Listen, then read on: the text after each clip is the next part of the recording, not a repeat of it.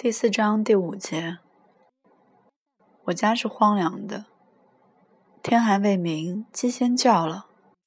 后边磨坊里那梆子声还没有停止，天就发白了。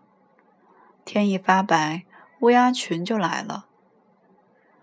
我睡在祖父的旁边，祖父一醒，我就让祖父念诗，祖父就念：“春眠不觉晓。”处处闻啼鸟，夜来风雨声，花落知多少。春天睡觉，不知不觉的就睡醒了。醒了，一听，处处有小鸟叫着。回想昨夜的风雨，可不知道今早花落了多少。是每年必讲的，这是我的约请。祖父正在讲着诗，我家的老厨子就起来了。他咳嗽着，听得出来。他担着水桶到井边去挑水去了。井口离得我家的住房很远，他摇着井绳，哗啦啦的响。日里是听不见的，可是，在清晨就听得分外的清明。老厨子挑完了水，家里还没有人起来。听得见老厨子刷锅的声音，唰啦啦的响。老厨子刷完了锅，烧了一锅洗脸水了。家里还没有人起来。我和祖父念诗，一直念到太阳出来。祖父说：“起来吧，再念一首。”祖父说：“再念一首，可得起来了。”于是再念一首，一念完了，我又赖起来不算了，说再念一首。每天早晨都是这样纠缠不清的闹。等一开了门，到院子里去，院子里边已经是万道金光了。大太阳晒在头上都滚热了，太阳两丈高了。祖父到鸡架那里去放鸡。我也跟在那里，祖父到鸭架那里去放鸭，我也跟在后边。我跟着祖父，大黄狗在后边跟着我，我跳着，大黄狗摇着尾巴。大黄狗的头像盆那么大，又胖又圆。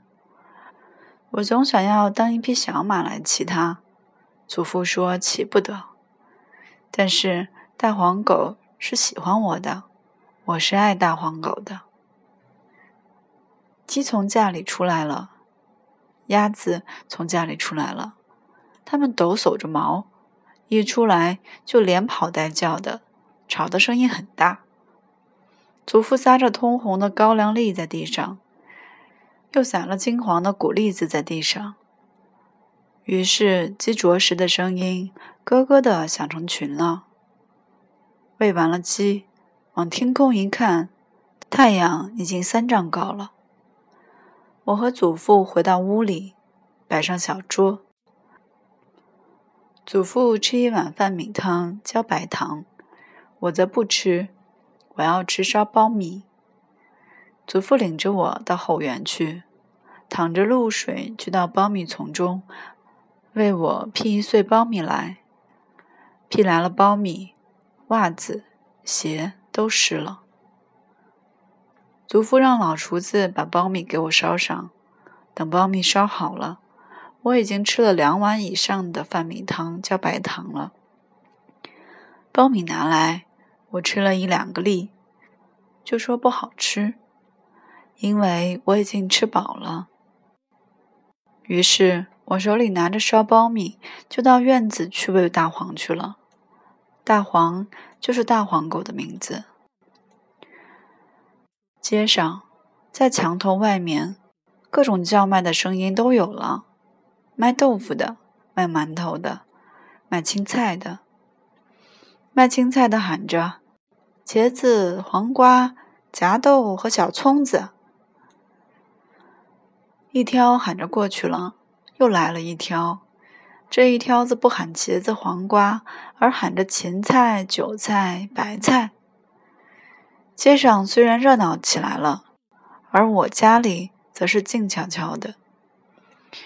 满院子蒿草，草里边叫着虫子，破东西东一件西一样的扔着，看起来似乎是因为清早我家才冷清，其实不然的，是因为我家的房子多，院子大，人少的缘故。